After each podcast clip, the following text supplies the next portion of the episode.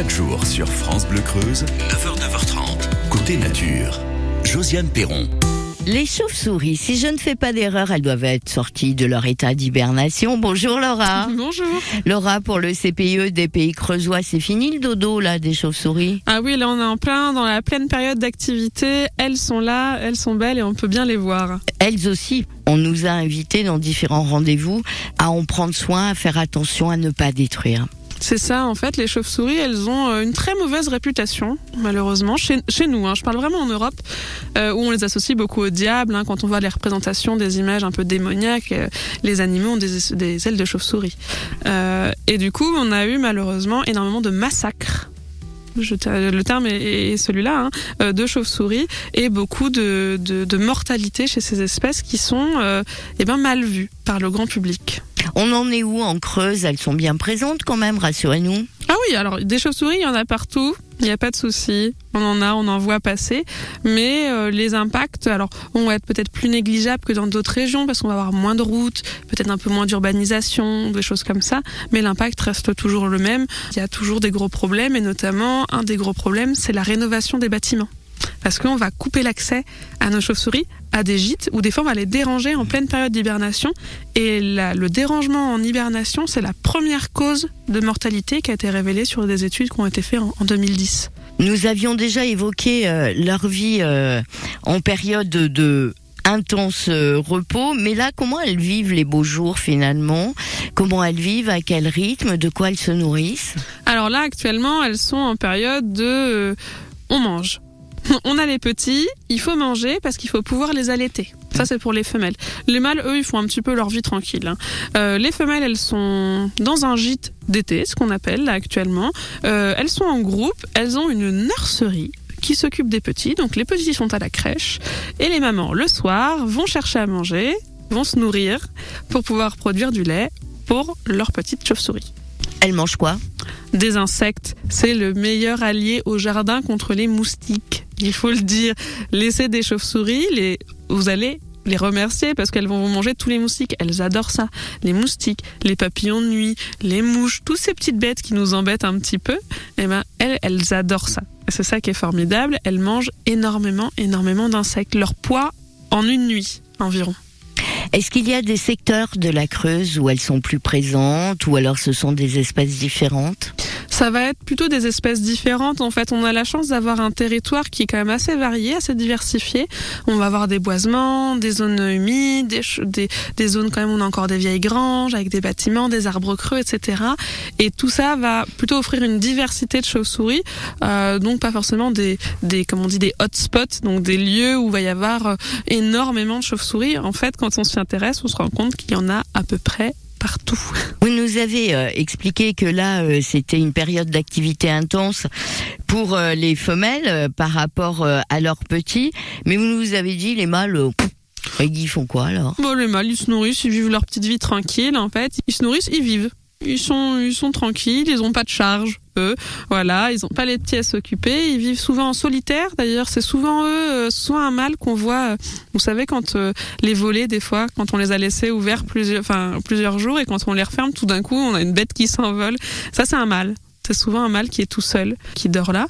Lui vit sa vie et il attend surtout l'automne pour la période de reproduction. Donc il va reprendre aussi, bien sûr, des forces pour pouvoir aller hiberner derrière, comme les femelles, bien évidemment. Et des chauves-souris, Laura, qui sont également très très protégées par plusieurs conventions d'ailleurs. Nous allons en reparler tout de suite après AA sur France Bleu Creuse. Et pour mémoire, n'oubliez pas, France Bleu côté nature, sous toutes les coutures, c'est du lundi au vendredi. Et tout est à disposition pour réécoute et podcast sur francebleu.fr. Très belle journée.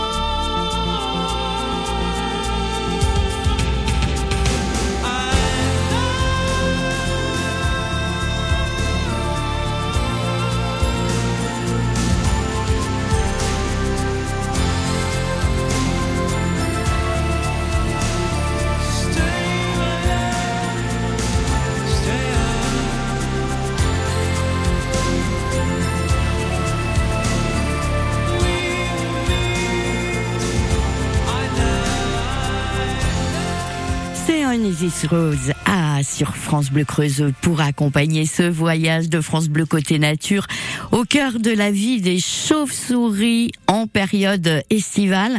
Nous en parlons avec Laura pour le CPIE des Pays Creusois. Très important à rappeler, Laura, ces petites bébêtes, elles sont bien protégées faut savoir que les chauves-souris, elles sont protégées par plein de conventions, conventions de Bonn, de Berne, ce sont des conventions européennes euh, qui les protègent. Donc, il est totalement interdit euh, de les toucher, hormis pour les sauver, bien évidemment, euh, de les déplacer, de détruire leur habitat, de détruire l'espèce et toutes ces petites choses-là. Ça, c'est strictement interdit par la loi. Ce sont des espèces protégées. C'est un petit animal où il y a plein de croyances hein, de rattacher une chauve-souris ne va pas vous agripper par les cheveux. Alors pas du tout. Moi, j'ai vécu dans un appartement à Guéret où j'ai une chauve-souris qui est rentrée dans mon appartement et elle a fait le tour. Elle a fini par se poser sur le canapé. On était quatre, personne l'a eu dans les cheveux, hein, clairement. Nous, on l'a attrapée bien tranquillement, on l'a remise dehors, aucun problème. J'ai déménagé, j'en ai une autre dans la maison, pareil, jamais eu de problème. Elle, euh, en fait, elle, euh, elles n'ont pas de raison de s'agripper dans vos cheveux parce que elles, euh, elles, se déplacent très très bien. Elles ont, ça peut arriver parce que, bah, avec si vous allumez la lumière à ce moment-là, elles vont être éblouies et puis, bah, c'est comme nous, hein, quand on met la lumière dans la figure, on voit plus rien. Donc elles peuvent atterrir par mégarde dans vos cheveux, mais jamais elles n'iront volontairement s'agripper à vos cheveux. Mis à part l'homme que nous sommes, la chauve-souris, elle a des prédateurs ah, elle va avoir des prédateurs, oui, des prédateurs qui vont euh, la chasser en journée pendant qu'elle dort, parce qu'elle vit la nuit, hein, la chauve-souris. Euh, et du coup, on va avoir euh, principalement des oiseaux qui vont, des oiseaux de proie, hein, qui vont les, les attaquer vraiment juste avant la tombée de la nuit. On va avoir les chats, les martes, les fouines qui vont se mettre dans les charpentes et qui vont essayer de les manger. Grosso modo, ça va être ça les, les grands prédateurs. Mais la prédation, sur, si on prend toute la mortalité de nos espèces, euh, ça représente, selon l'étude de 2010, euh, que 5% de la mortalité. Ce qui est ridicule. On parle, on a souvent des, des sur qu'elles sont des, vampires. Mais les chauves-souris, on se dit, elles boivent du sang. Alors, faut savoir que sur les euh, 1150 espèces présentes dans le monde, il y en a trois qui boivent du sang. Trois petites. Elles sont pas chez nous en plus. Hein. Nous, chez nous, elles mangent que des insectes. Les chauves-souris, elles peuvent manger des insectes, des fruits, du poisson, de la viande, ça peut arriver, c'est très rare, du nectar de fleurs et du sang. Et ces petites chauves-souris euh, qui boivent du sang, qui, sont hématophages, euh, elles vivent en Amérique du Sud, elles sont toutes petites, petites. Elles doivent faire 8 euh, cm, je crois, de hauteur. Et elles marchent. C'est très rigolo. Elles, marchent par terre. Vous regarderez sur Internet, c'est vraiment très marrant. Et en fait, elles vont mordre souvent les animaux à la patte et pour boire le sang qui est au niveau de la veine qui passe au niveau de la malléole qu'on a, là où les moustiques, ils nous piquent, nous aussi. Et en fait, elles, elles prélèvent, je crois que c'est 1 millilitre à 2 millilitres de sang c'est-à-dire euh, rien du tout, donc ça cause aucun danger. Le problème pour ces animaux-là, c'est qu'ils vivent dans des milieux humides et du coup ça peut provoquer des maladies parce qu'il y a une plaie. C'est le seul problème pour le bétail qui va être euh, mordu par cette chauve-souris, mais sinon elles sont absolument pas dangereuses. Vous me tendez la perche. Une dernière question, parce que lorsque vous parlez de l'alimentation euh, de la chauve-souris, nous savons que la chauve-souris, il y a des gens qui les supportent pas, mais il y a aussi des gens qui les aiment bien. Nous, on peut pas les aider à se nourrir. Non, c'est compliqué. La chauve-souris, déjà, elle, elle, chasse en vol, euh, donc euh, à moins de s'amuser à lancer des mouches en l'air ou des insectes en l'air, ça va être compliqué. Euh, la meilleure façon de les aider euh, à se nourrir, c'est d'éviter les produits chimiques, les pesticides, parce qu'ils vont faire mourir les proies ou ils vont empoisonner les proies également, parce que les proies, vont, les proies vont se retrouver recouvertes de produits, et du coup elles auront moins d'alimentation, une alimentation de très mauvaise qualité. Autre façon de les aider, Laura, et là je suis certaine que vous serez d'accord, c'est tout simplement de ne pas y toucher et de leur laisser vivre leur vie. Je vais adresser un grand, grand salut cordial à tous les intervenants et intervenantes du CPIE des pays creusois qui nous ont euh, accompagnés chaque lundi tout au long de la saison, des rendez-vous que vous pouvez réécouter et podcaster sur francebleu.fr. Demain, c'est Laurent Rivière, animateur réseau Natura 2000, Office national des forêts, qui nous rejoindra en direct dans le studio, là aussi pour son dernier rendez-vous de la saison. Pour aller plus loin et réécouter Côté Nature, rendez-vous sur l'appli ICI. ICI.